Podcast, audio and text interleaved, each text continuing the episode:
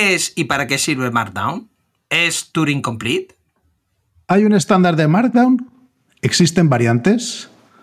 ¿Cómo es el soporte de Swift UI para Markdown? ¿Qué retos han surgido desarrollando una librería que incluye C y Swift?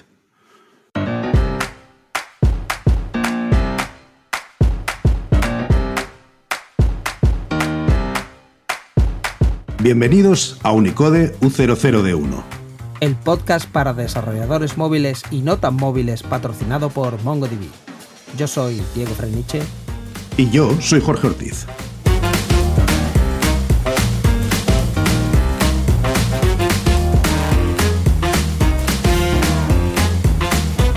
Unicode U00D1, segunda temporada, episodio 22. Markdown UI.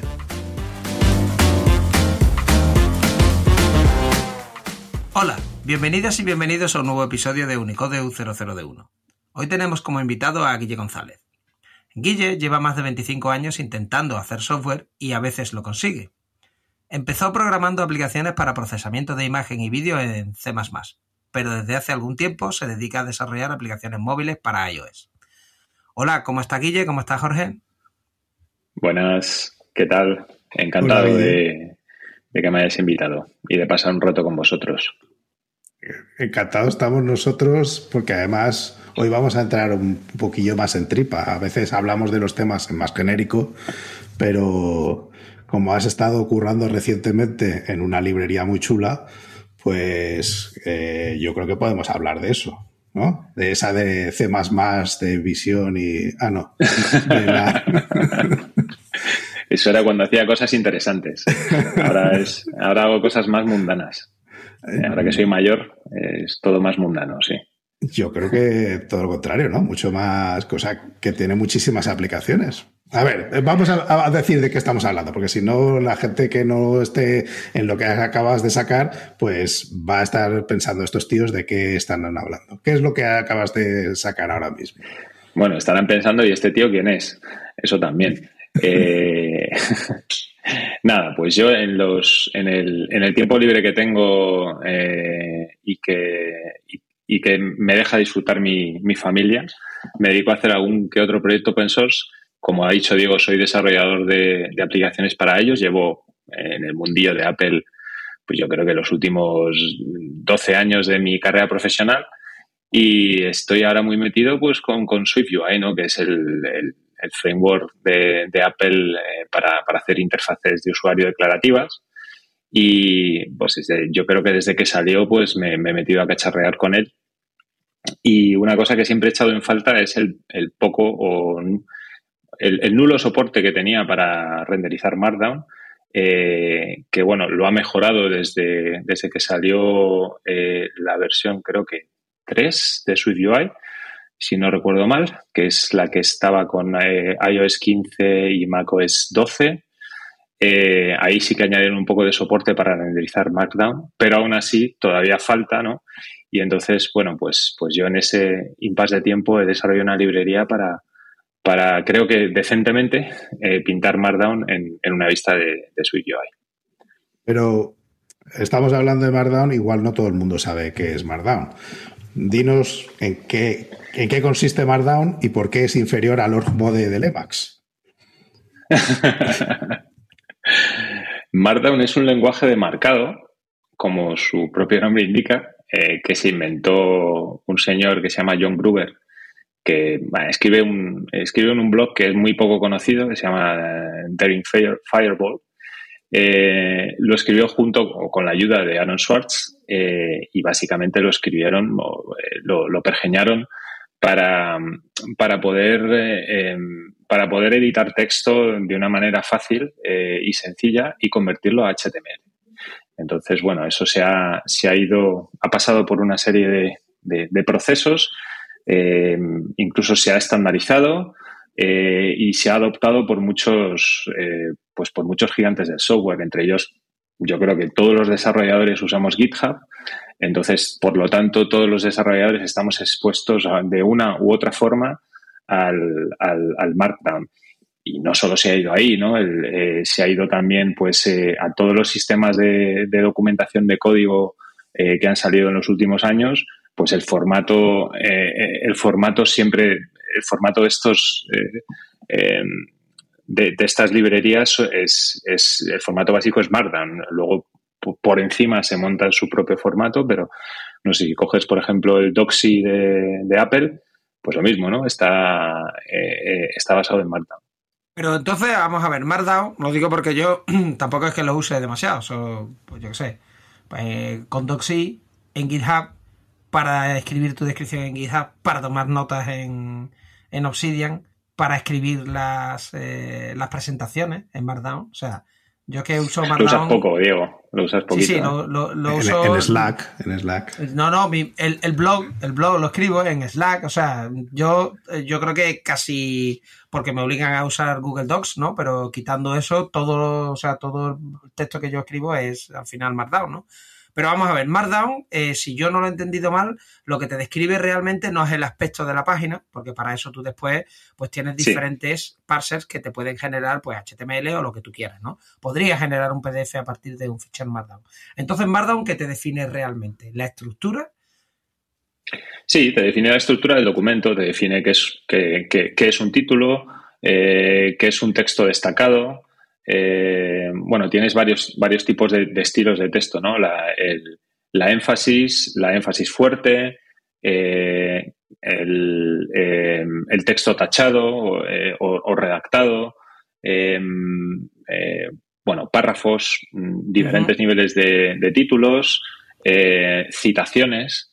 entonces, con eso, pues luego el digamos que el, cliente que renderiza ese Markdown es libre de interpretarlo como, quiere, de poner su propio, su propio estilo. Y yo creo que además la parte que, más ha hecho que al menos los programadores no eh, abracemos Markdown es la facilidad que tiene para insertar código, para insertar bloques de código, ¿no? Eh, sin ningún formato dentro de, tu texto, lo, cual es muy fácil, pues casi en todas las plataformas de blogging, eh, en casi todas, menos Medium. Medium, pon Markdown ya. Eh, primer aviso. En Medium escribir un post técnico, eh, vamos, yo he hecho unos, unos pocos, es un dolor, es, un infierno. Pero bueno, es posible, pero es un infierno, sí. Al final acaba recurriendo a, GIST, a poner snippets de código en el GIST y hacer referencia a, eh, ellos dentro del, dentro del artículo de Medium, pero sí, es, es un dolor. Sí, tienes razón. Es, eh, se ha popularizado mucho entre los programadores, yo creo que por no solo por la facilidad de poder insertar bloques de código, sino por la facilidad que tienes de insertar cualquier cosa. Al final, las marcas son muy sencillas. Eh, em, pues eso, el, simple tick para código inline, el triple tick para bloques de código, incluso puedes indicar el, lenguaje, si, tu renderizador te permite eh, colorear la sintaxis, ¿no? Em, no sé, es, tan sencillo que, es que según vas escribiendo, vas, vas, vas poniendo formato y no tienes que acordarte de, marcas más complejas como las que pueden ser las de HTML, ¿no? Y de, hecho, hasta el nombre es un juego de palabras, ¿no? Porque como son lenguajes de marcado, ¿no? En inglés es markup, ¿no? Eh, mm. Esto yo creo lo, lo, llamaron Markdown porque es como. Sí, es un lenguaje de marcado, pero como el tan sencillito, ¿no? Que es como hacia abajo, ¿no? O sea, es un lenguaje de marcado súper, súper sencillo. Y entonces, si es tan sencillo, ¿por qué hay diferentes variantes? O sea, porque tú has dicho que hay como un estándar, ¿no? Eh, yo sé que está el GitHub Flavor Markdown y que hay, hay otros tipos, o sea, esto... ¿cuál, el estándar realmente, el, único estándar que se ha hecho es eh, Common Mark, que se, hizo sobre, eh, sobre la especificación que escribió John Gruber. Entonces, John Gruber, de hecho, no autorizó, según he leído hace poco, no autorizó eh, a que el estándar se llamara Markdown, entonces por eso lo llamaron Common Mark. Eh, y ese es, digamos, de donde parten todos los diferentes sabores que puedes encontrar eh, que han adoptado diferentes compañías. el más famoso es el GitHub Flavored Markdown, que es, se basa en Common Mark y lo que hace es mm, pues unos pequeños añadidos. Eh, que, son muy sencillos. Uno es en los estilos de texto, que tienes el estilo tachado, eso Common Mark no lo, no lo contempla, el, el, strike, through. Otros son, que yo creo que es el más, el más relevante, las tablas. Eh, Common Mark no te permite hacer tablas, GitHub eh, Flavored Markdown sí te permite hacer tablas. Y luego, pues pequeñas sutilezas. El coloreado de sintaxis, por ejemplo, ¿no? Eh, no sé si eso, pero eso Pero eso, el, el, coloreado de sintaxis no forma parte del estándar. Esos son añadidos que luego pones después en el renderizado del, del Markdown. Pero el estándar más bien se refiere a las marcas en sí que usas dentro del lenguaje para indicar eh, determinados aspectos del texto. Entonces, el hecho de que tú puedas eh, formatear tablas tiene que estar dentro del, del, estándar porque implica que, pues eso, que usas los pipes para separar las columnas, eh, que tiene que haber una línea de guiones debajo para separar el, la cabecera de las, de las filas, etcétera, etcétera. Lo mismo, lo mismo con el, con el strike through, con el texto tachado, pues, pues que tienes que usar el, la tilde, ¿no?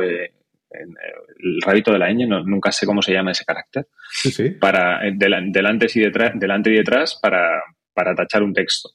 Eh, también cosas que forman parte del estándar es cómo interpretas determinadas cosas. Por, ejemplo, el eh, Common Mark, si encuentra un link, directamente una URL, no la, no la convierte en un link. Sin embargo, GitHub Flavored Markdown sí que, sí que tiene una, una característica de ese estándar eh, se llama Autolinks y es básicamente cada vez que se, encuentra, que se encuentra una URL la va a convertir en un link automáticamente.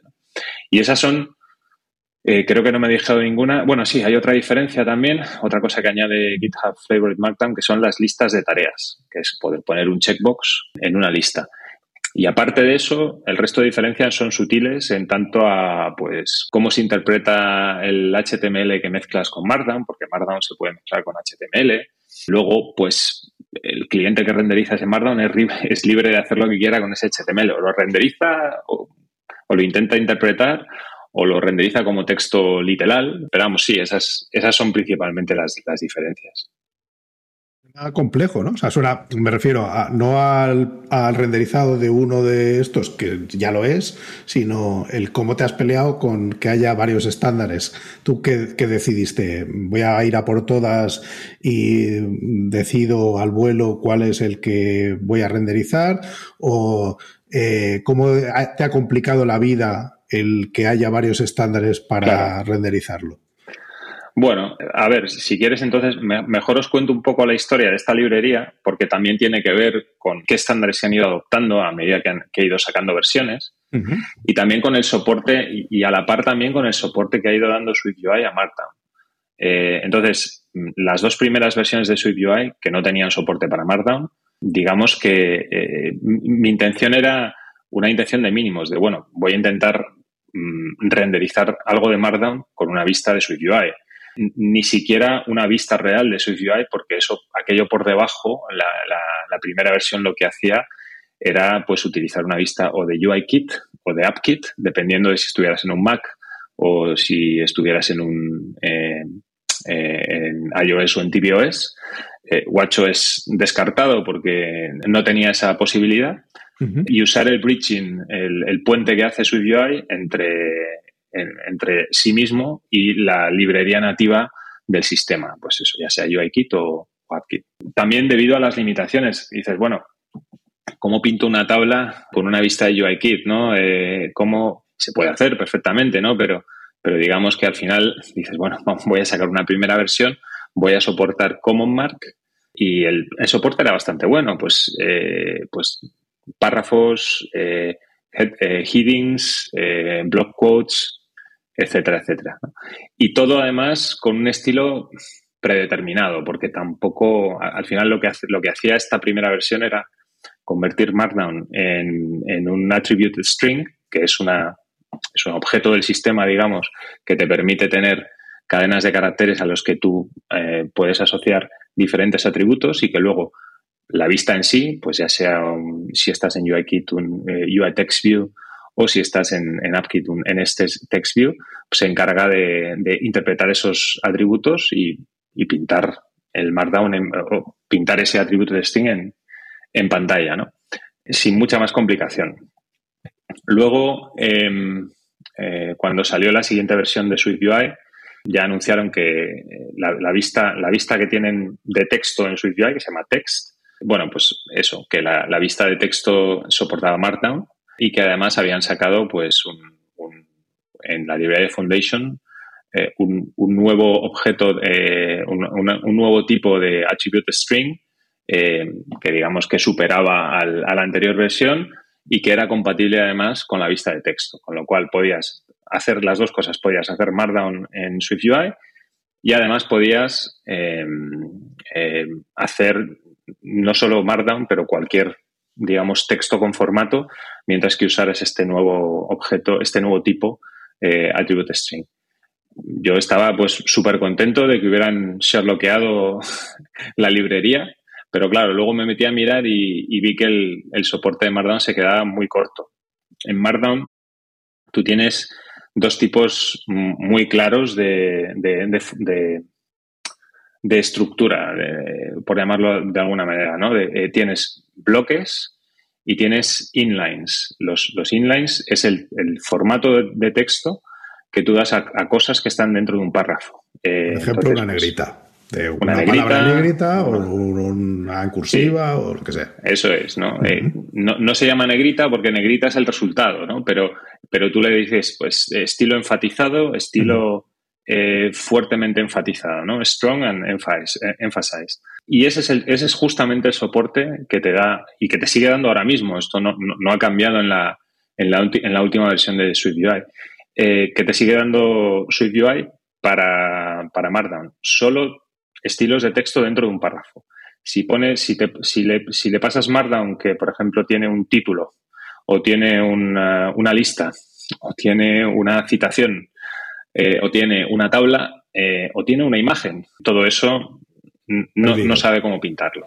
O sea, que, la estructura semántica se olvida de ella, solo, solo se fija en pequeños atributos de estilo local dentro del contenido. Sí, solo se fija en los estilos de texto realmente. En la estructura mm. del documento no. O sea, no hay, no hay estructura, no hay párrafos, no hay, no hay titulares, no hay listas. Eh, y entonces, pues ahí vi también la oportunidad de seguir mejorando la librería. Digo, bueno, tengo una pequeña, tengo ahí un pequeño margen de mejora y además me quería centrar eh, en una cosa muy concreta eh, porque además me lo pedían mucho. Era un feedback que, estaba recibiendo constantemente a través de issues en el, en el proyecto de GitHub. Y es, oye, quiero personalizar el espaciado entre párrafos, quiero personalizar cómo se pinta el estilo eh, enfatizado, si con negrita o con negrita pesada o con negrita medio. Em, quiero quiero eh, personalizar la distancia que hay entre un título de nivel 1 y el párrafo, ¿no? Entonces, claro, eh, básicamente lo que me estaban pidiendo era un CSS para el Markdown que renderizas con la librería. ¿no? Cuánto mal ha hecho los estilos de Word en el mundo, ¿eh? Oye, no le dijiste, o sea, no, no te marcaste ahí un Linux Torvalds y le dijiste, pues hazlo tú, ¿no? Ah. Hazlo tú.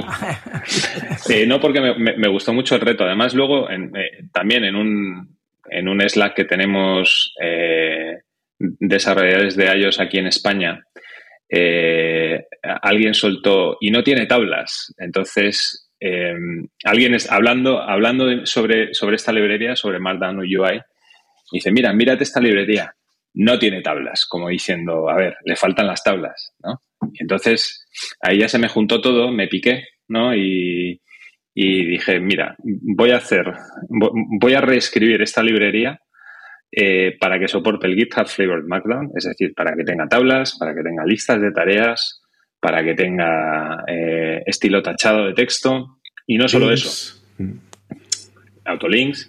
Y no solo eso, además voy a hacerlo de manera que sea completamente personalizable. O sea, que tú puedas personalizar mm, a tu gusto el estilo en el que sale la negrita, el estilo en el que pintas una, citación, el estilo en el que pintas una lista, una tabla, etcétera, etcétera. Y, y bueno, el resultado es esta segunda versión que he sacado, que yo creo que ha quedado bastante bien. Es de estas pocas ocasiones en, las que he conseguido hacer software. Si tienes una app y quieres añadirle la capacidad de sincronizarse entre dispositivos sin tener que hacerte un máster de programación de backends, prueba Realm SDK.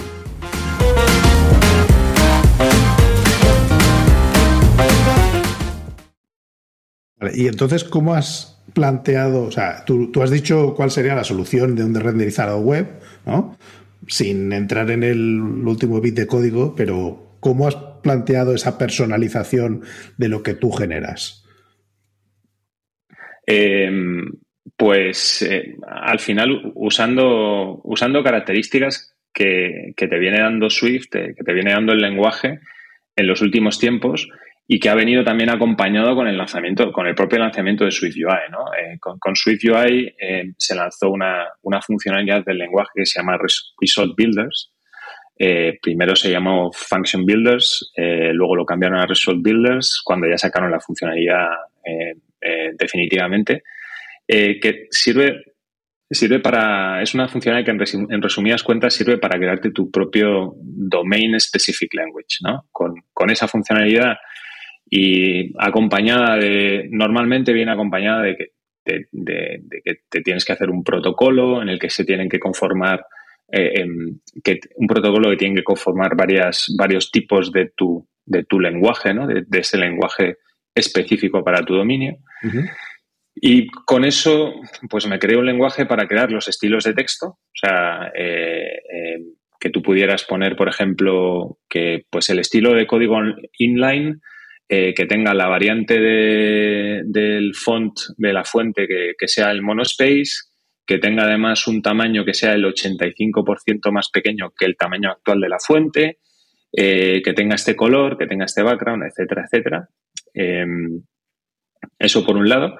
De hecho, es muy parecido a lo que tú puedes escribir en un CSS cuando, cuando, cuando estás definiendo un estilo para, concreto para una para, para, eh, un, eh, para un nodo concreto de HTML. y, luego me aproveché del, de lo que es el, el, View Builder de SwiftUI, que es el que te permite componer diferentes vistas eh, y sobre eso monté el, el, domain, el Domain Specific Language para crear tus propios estilos de bloque. O sea, hemos diferenciado entre estilos de texto, que es, pues eso, que es la negrita, el estilo tachado, el código inline, y los bloques, que son los bloques de código, eh, las citaciones, block quotes, eh, los, los títulos, los headings, las listas, etcétera, etcétera. Y ahí básicamente lo que usas es lo, que, lo que te pasa al sistema es, eh, digamos, el, núcleo, el, texto que, va a pintar y tú sobre él pues puedes decorarlo como tú quieras. Puedes decir, mira, pues quiero un espaciado con el resto de los bloques de tanto. Quiero además que la fuente que use eh, tenga este estilo de texto. Y bueno, vas añadiendo capas ahí y vas y, has montado de manera declarativa un, un estilo sobre ese bloque. Yo tengo dos preguntas. Lo primero es, has comentado algo de un DSL, no sé si eso es una empresa de paquetería, entonces me gustaría que entraras un poco más en qué es un DSL. Y eh, después de eso, eh, tengo una, una segunda pregunta que se me ha olvidado. Entonces, eh, explícanos lo que es el DSL y ahora continúo. Ya son cosas de señor mayor, tío. bueno, el, el DSL al final es, no deja de ser una API, ¿no? No, deja de ser una, una, una, interfaz de programación que tú ofreces al, desarrollador para hacer algo, ¿no? Lo que pasa es que eh, lo haces de tal manera que, está muy, muy cercana al dominio del problema que quieres resolver. Eh, por eso se llama Domain Specific Language, ¿no? Porque usas eh, esa, esa, misma, esa misma jerga, ¿no? Entonces, tú te creas el DSL para generar, pero tú analizas el fichero Markdown de entrada de alguna manera. Quiero decir, si yo te doy a ti un fichero Markdown que es un absoluto caos, eh, en el sentido de que la tabla no está como tú esperas que esté, los headers no están como deben de estar. O sea, que por ejemplo yo te pongo un... porque, siempre lo quieres romper de salida. Deja que explique primero cómo, se hace bien y luego qué hace con lo que está mal, ¿no? o sea, mi, pregunta, mi pregunta al final es, tú antes decías que Apple... el Markdown, ¿no? Eh, eso es, que Apple parseaba una línea, básicamente iba parseando por línea, ¿no? Y te hacía como eso, la negrita y tal, pero que cuando llegaba algo ya más gordo, ¿no? En plan una imagen o una tabla era como, uy, yo esto no lo hago que me da la risa, ¿no? Entonces, en tu caso, ¿tú qué haces? ¿Parseas? Eh, ¿Analizas sintácticamente lo que te viene? ¿No? ¿Chequeas cosas? Claro. Sí, a ver, si queremos ser formalmente correctos, Apple parsea todo el Markdown. Eh, de hecho, si, si tú eh, si tú agarras un, un, string de Markdown y lo pasas a un atributo de string, ellos te van a. el resultado de ese atributo de string vas a ver que tiene todos los atributos de Markdown. En los títulos tiene el atributo de título, em, en los párrafos el de párrafo y luego los inlines eh, los tiene bien, bien definidos. Entonces, parsearlo parsea bien. Lo que no hace eh, la vista de texto es renderizarlo eh, correctamente. Digamos que solo renderiza lo que le interesa, que son los, los, los estilos de texto dentro de un párrafo. Lo, lo, demás, lo otro, lo demás se lo pasa por el arco del triunfo. El motivo no lo sé, pues, pues, porque no han querido sacarlo o porque no les interesaba o porque han visto que... Que ya estaba Guille haciendo, estaba ya Guille haciendo, ¿no? Eh, Markdown UI, ¿para qué, no? ¿Para qué vamos a competir? Que no, sino para ganar, ¿no? en este caso, lo que es el parseo, el, el, el, interpretar ese Markdown es lo más sencillo, porque ya está solucionado. No, no, tienes que, no tienes que reinventar la rueda. Hay un parser escrito en C bueno, el primero, el, primero que creó John Gruber es un parser escrito en, en, Perl, eh, si no recuerdo mal, eh, que lo que hacía era eh, traducir el Markdown a HTML, básicamente. luego de ahí empezaron, a medida que el estándar se iba estandarizando, a medida que Markdown se iba estandarizando, empezaron a salir otros parsers y yo creo que uno de los más famosos es un parser que está escrito en C, que se llama CMark, que es el que el que usan yo creo que casi todos los que quieren eh, hacer algo o procesar Markdown o pintarlo. GitHub tiene un fork de, ese, de esa librería de CMark que se llama eh, GMF, GMF CMark, eh, que lo que hace es añadir eh, las, partes, las partes del estándar en el parseo que le interesa a GitHub. Y de hecho eso es lo que usa la librería que yo he hecho. Ese, esa librería de C para parsear el Markdown y luego ya eh, el, resto de pasos eh, pues es, pintarlo, en, en, este caso en, primitivas de SwiftUI. Pero espérate un momento, Anatema, estás usando desde SwiftUI una librería de C, con lo cual tienes ahí unsafe pointers por todos lados y eso como solo... O sea, eh, ¿cómo ha sido el festival de llegar desde un lenguaje que en teoría te, mira todos los tipos y es type safe y no uses punteros y a usar directamente no una librería en C++, una librería en C. O sea, eso, ¿cómo se llevan eh, en tu experiencia en esta librería C y Swift y Swift UI? Bastante bien. Eh, Swift con, con, C se lleva muy bien, está muy preparado para, para, para manejar cualquier librería de C. Y, vamos, normalmente lo que se hace, lo que yo he hecho en este caso, es hacerme un pequeño wrapper. En, Oye, eso está muy bien, pero vamos, yo lo de cada vez que veo unsafe mutable pointer por ahí es como, vale, vale, que ya sé que, pero no me, o sea, es que yo lo de unsafe como que me, ¿no?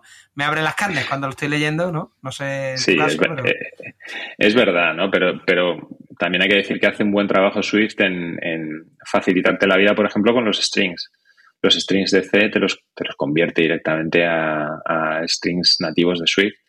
Eh, y, vamos, yo creo que es bastante, bastante sencillo de manejar.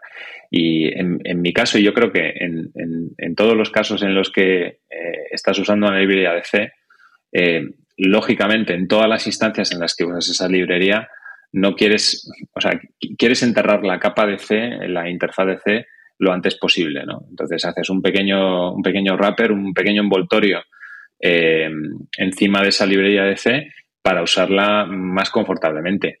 En mi caso, en el caso de parsear Markdown, al final eh, lo, que, lo que tú tienes es que conceptualmente el parser lo que te da es que tú, tú, como entrada le das un texto en Markdown y él como salida te da un árbol de nodos que representa el árbol de sintaxis del lenguaje, ¿no? Y, y tú lo que quieres luego a partir de ahí es con ese árbol de nodos eh, eh, representarlo en pantalla, pintarlo en pantalla, ¿no? Y de hecho lo que hace la librería a un, a un nivel muy simplificado es convertir ese árbol de nodos en un árbol de vistas de SwiftUI. Eh, no, es, no, no, es, no es más que eso. Eh, lógicamente con el añadido de, pues de, la customización y de la, y de la personalización. Entonces, claro, no es lo mismo manejar un árbol de nodos eh, de punteros en C que manejar un árbol de nodos que están representados por una estructura, por un, pues un, pues por un value type de Swift, que es un enumerado que puede contener, eh, eh, que puede contener nodos anidados. Entonces, claro, lo primero que hace la librería en este caso es, es pasar de, esta estructura de nodos que te da la librería en C a una más cómoda de manejar, para luego ya estar en territorio 100% Swift y, pasarlo a, Swift UI. Vale, ya yo creo que el proceso está construido mentalmente pero yo sé que tú eres un tío precavido y serio cuando haces desarrollo de software. Eso quiere decir que ahí hay tests. Y si hay pruebas automáticas, eh, la duda primera que me surge es, estoy seguro que hay algunos que no tiran de fichero, pero hay algunos que tiren de fichero, usas Golden Files o usas algún tipo de, de eh, textos largos para ver que, que, sí, que cuando yo le pongo el, el énfasis en una cadena en la que tengo tres palabras, me pone el, eh, formateado correctamente. Pero, ¿y cuando le pongo un montón, qué hago? ¿Le paso un fichero de texto, lo leo y muestro eso? ¿O cómo, cómo se verifica todo esto de forma automática? Ah, bien, a ver, lógicamente el, parseo no lo voy a testear más allá de más allá de la integración que, la librería tiene, en este caso, con el parser escrito en C. No voy a testear el parser escrito en C porque ya tiene sus tests. Sí, la traducción al enumerado que decías. Eso es. Y eso es justamente lo que, es, esa traducción, eso es lo que eso es una de las cosas que testeo. Y es, básicamente, pues, mm, comprobar que ante una entrada concreta, que es un, texto, no tiene por qué ser largo. Al final lo que, lo que, lo que tienes que ir probando son combinaciones de los diferentes bloques y estilos de texto que puedes tener en Markdown, ¿no? Y el test es sencillo, es, es, comprobar que ante una entrada determinada la salida es un árbol de nodos eh, determinado. Y eso pues lo, lo eh, hay, hay muchos tests eh, dentro de la librería que hacen eso. Y luego el test que es un poco más complicado, no complicado en el sentido de la implementación, sino complicado en, en cómo hacerlo, aunque afortunadamente hay librerías que te ayudan a eso, es, bueno, ¿cómo compruebo yo que un determinado texto en Markdown, la librería lo está renderizando correctamente en el sentido con el texto, con el, con el estilo que tú quieres que lo renderice. Es decir, eh, pues que el texto enfatizado te sale en cursiva o como quiera que tú lo hayas personalizado, porque es personalizable, ¿no? Eh, es una de las características de la librería, ¿no? Eh, y lo mismo, pues, aplícalo a cualquier, a cualquier otro estilo o a cualquier otro bloque eh, que, pueda, que, pueda renderizar la librería, pues eso, los block quotes, las listas, etcétera, etcétera. Y para eso uso y abuso de una técnica de testing que se llama snapshot testing, que, básicamente eh, es em, generar una imagen de referencia de lo, que, de lo que es el resultado esperado del test, ¿vale? Y luego las siguientes veces que ejecutas el test simplemente comparar la salida con esa imagen de referencia. Si hay diferencias, se ha roto algo. Si no hay diferencias, eh, todo, está bien. Y bueno, uso una librería que se llama eh, eh, Snapshot Testing, que es una librería de Point Free, que es maravillosa es, y que además te permite, pues eso, tú, tú escribes tu test, te permite grabar esa imagen de referencia, esa imagen de referencia va con va junto con, va junto con los tests. Es, digamos, un artefacto que, tienes que tener en tu, junto con tu código para luego, mm, cuando se corran los tests en, integración continua, pues eh, comprobar que todo está bien. ¿no? Y, bueno, tiene, tiene sus peculiaridades y sus problemas. Eh, pregunta, eh, esta, esta imagen que tú utilizas mm, como referencia para comparar, la primera vez la generas tú, ¿no? O sea, la primera vez la, tienes tú que generar. Entonces, realmente, estos test siempre son un poco test para evitar regresiones, ¿no? Realmente. No son test para. No te ayudan a hacer TDD. Lo digo porque no, no son test que tú puedas usar para ir construyendo la librería, puesto que necesitas la imagen de referencia para decir esto es lo que tiene que generar mi código ya está hecho, yo utilizo estos test para que si cambio cosas después, la implementación de, la librería, que no rompa lo que ya funcionaba, ¿no? Sí. ¿He entendido bien? Sí, sí, es correcto. lo has entendido perfectamente. Para mí tienen dos propósitos. Eh, uno es, a medida que vas progresando en el desarrollo de la librería, el propio test te va diciendo, cuando generas la imagen de referencia, lógicamente, si ves que algo está mal, dices, coño, la he cagado, he implementado algo mal, voy a ver qué he hecho mal, ¿no? Porque no sale como yo esperaba.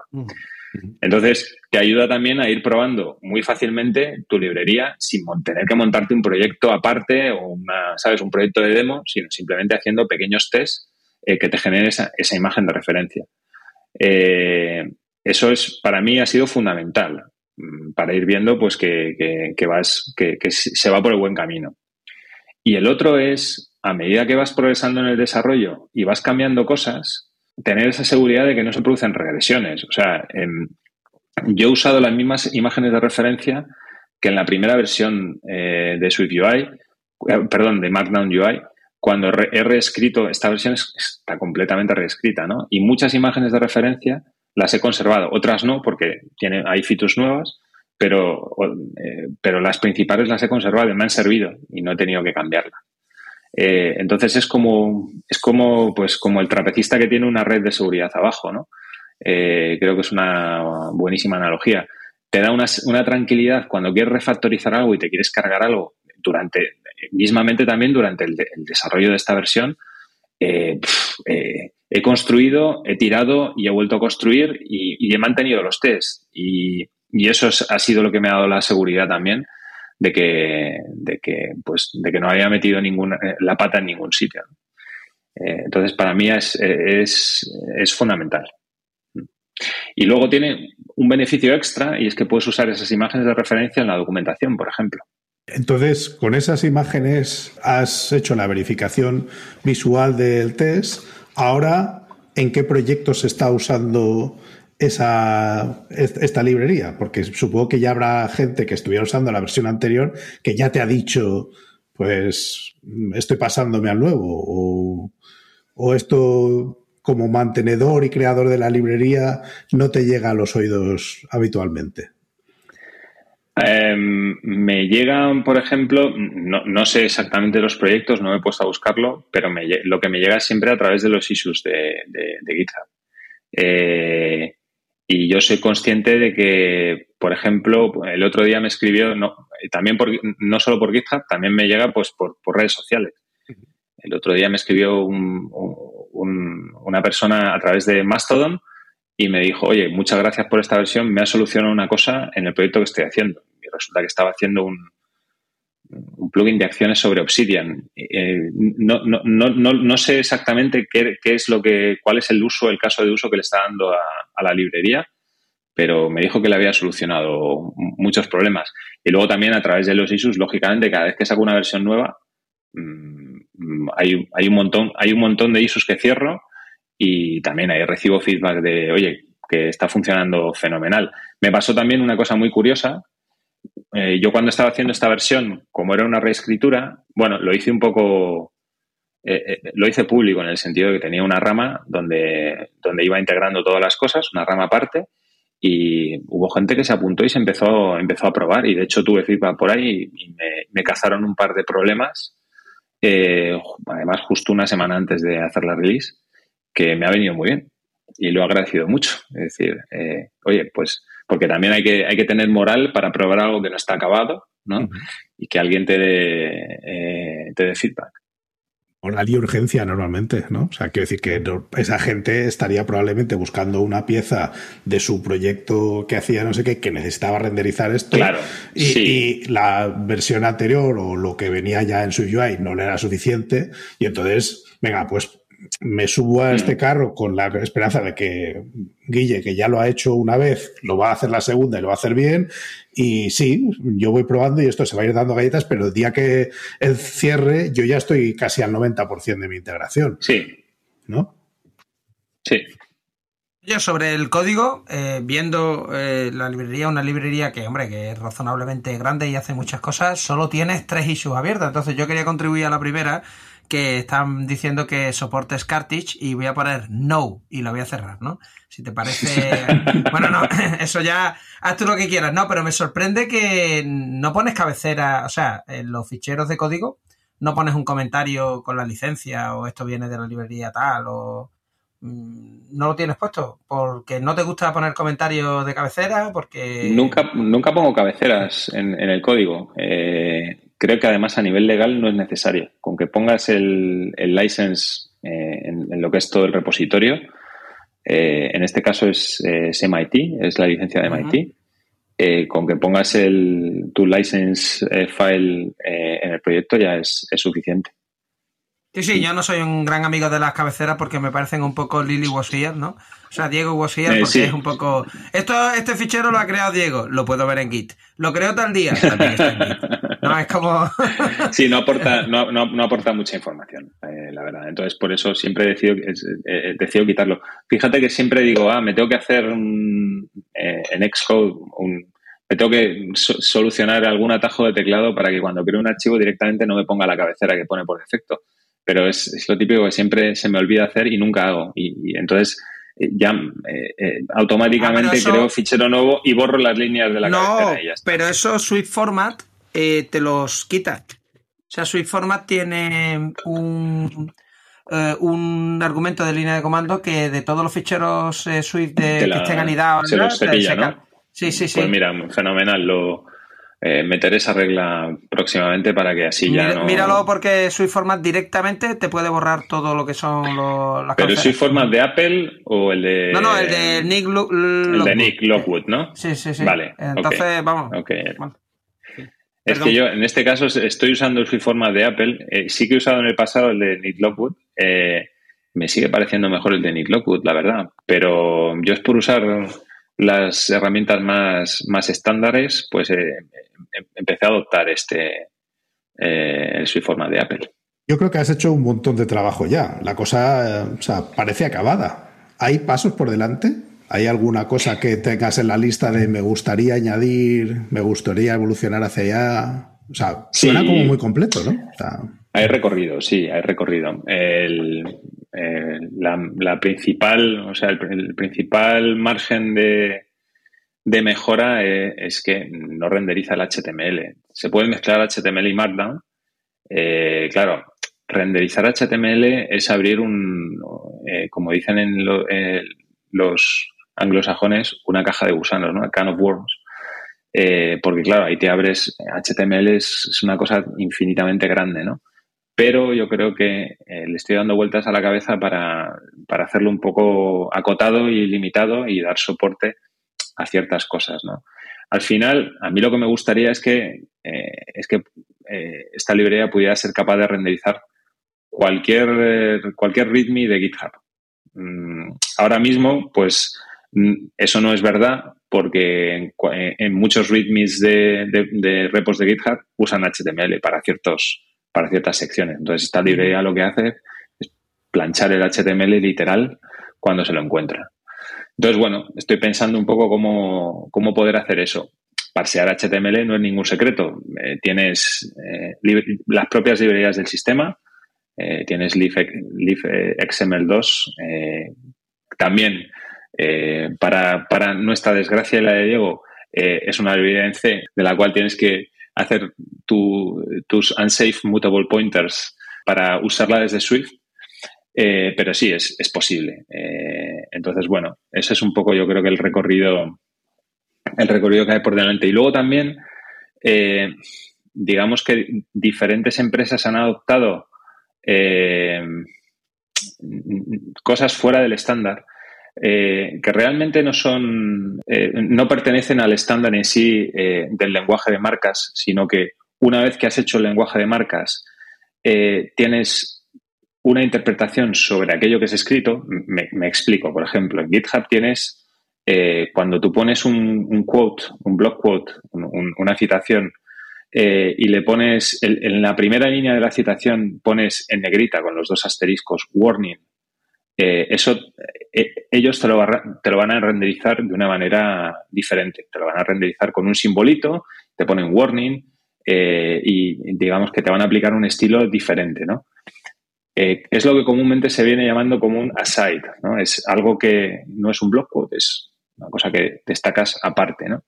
Eh, Doxy hace lo mismo con los, con los quotes. Eh, tiene diferentes, te puede, cuando tú haces documentación en Doxy, puede ser una nota, puede ser un warning, puede ser un tip, y todo lo renderiza de manera diferente, ¿no? Entonces, sí que me gustaría adoptar, adoptar ese tipo de cosas.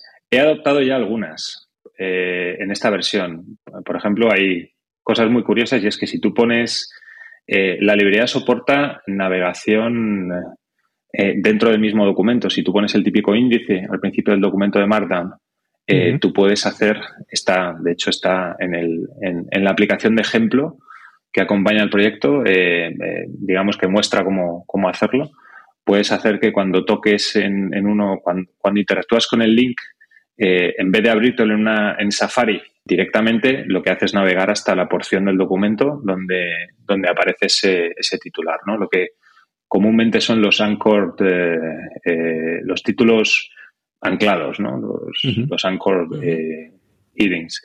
Y también te soporta las imágenes, tiene el, GitHub tiene un soporte para especificar imágenes eh, dark e imágenes light, imágenes para cuando tienes el estilo oscuro y el estilo claro, y eso también te lo soporta. De hecho, en el README del proyecto uso, eh, uso los dos formatos de imagen y bueno, para mí la prueba era que el README del proyecto lo renderizarse bien la, librería. Entonces, bueno, e, ese camino ya ha, ha empezado un poquito. pues mm, mucha suerte con lo que queda, porque suena vamos, a mí me sonaba como muy completado y tal, pero se te han ocurrido como seguir castigándote y seguir torturándote los ratos libres esos que te quedan, porque tienes ahí un curro del copón. Lo importante de esto es que es que generes látex, ¿no? Lo siguiente, o sea, que, que puedas generar látex, PDFs, org-mode, eso para empezar, y, que y que te reescribas el parser en Rust. Ya con eso lo damos que, que esto sea Turing Complete, o sea, las cosas básicas de... Sí, claro, las cosas básicas. Todavía me faltan, es verdad, es verdad. a mí, ¿sabéis lo que me encantaría? Que Apple sacara un soporte decente a Markdown y, o sea, que, la librería Swift Markdown UI fuese completamente sherlockeada y no tener que... y, ya... y, ponerme a hacer... inventarme otra cosa, ¿sabes? Para pero es eso, se te ocurriría otra cosa con la que seguir dedicándole ese rato, así que... Muy bien, Guille, pues muchas gracias por haber venido, por haberlo contado también. Animamos a la gente a que se la descargue y la integre en sus proyectos. ¿Y para cuándo la de Jetpack Compose? Esa... En, Esa, bueno, todavía me estoy leyendo el, todavía me estoy leyendo el libro de Jetpack, de Jetpack Compose, entonces ya todo llegará. A la semana que viene, entonces. Venga. Muy bien. pues muchas gracias y hasta siempre. Muchas gracias a vosotros. Un abrazo. Gracias por escucharnos. Si te ha gustado y quieres que podamos crear nuevos episodios, te pedimos que nos ayudes a difundir este podcast.